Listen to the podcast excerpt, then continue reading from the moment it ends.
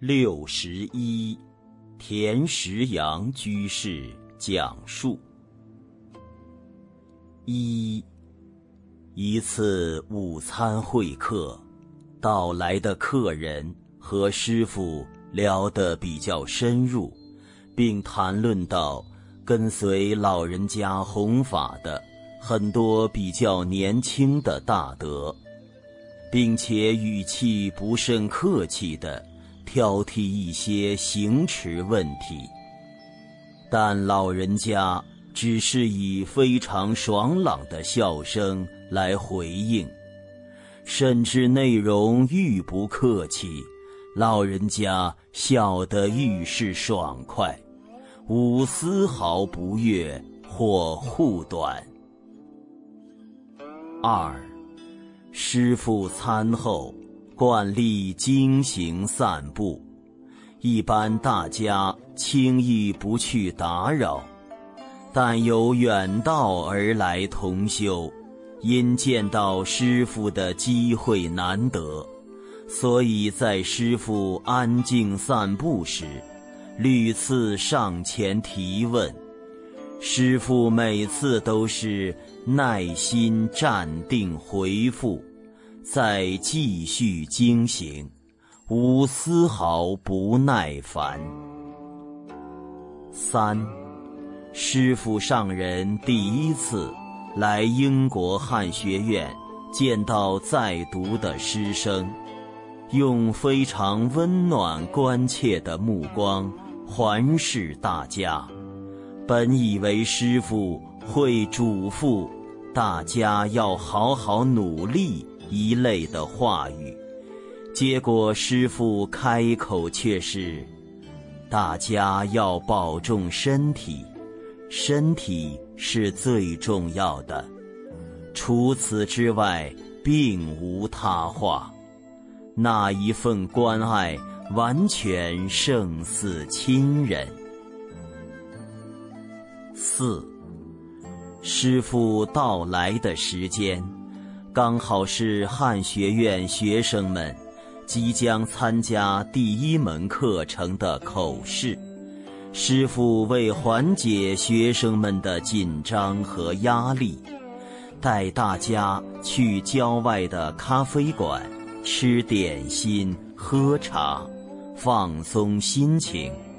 后来还时常鼓励大家多去兰比德镇上的咖啡厅。交流课业，也能够潜移默化带动当地人对汉学的了解，并说：“这个钱我来出。”五，有一次开会，给每一位老师学生发送了一本师傅上人的迷你墨宝。边发下来的时候，师傅边说：“我的字写的不好看，语气平常自然，在旁众人皆非常诧异。”六，汉学院的前长老院长周公春堂，是师傅上人早年在南京求学时。周邦道老校长幼子，二位老人有兄弟之情。师傅上人曾亲自去商场为老院长挑选睡衣。七，从伦敦到兰比德，近七个小时车程。老人家都是随同修一起乘坐大巴往返。八，威尔士大学或师傅的大护法，供养给师傅环境很好的庄园别墅。师傅每次都是说，给学生住，住在里面安心读书学习。九，汉学院毕业之际，每位学生曾有幸得到向师傅上人请教的机会。因时间简短，后面又有其他学生等待，所以离开时动作匆忙，抓起衣服就走。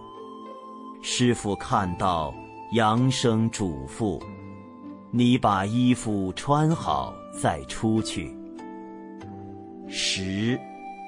在汉学院，所有师生在一个大堂中吃饭，师傅上人同贵宾或老师所坐的是中间的圆桌。有一日午餐，修斯校长来拜访师傅，师傅是提前已经坐在主位上。当看到是校长来访后，老人家立刻低头去观察身边的座位，并自己亲身去搬动在旁边位置的椅子。老和尚的身教编辑小组。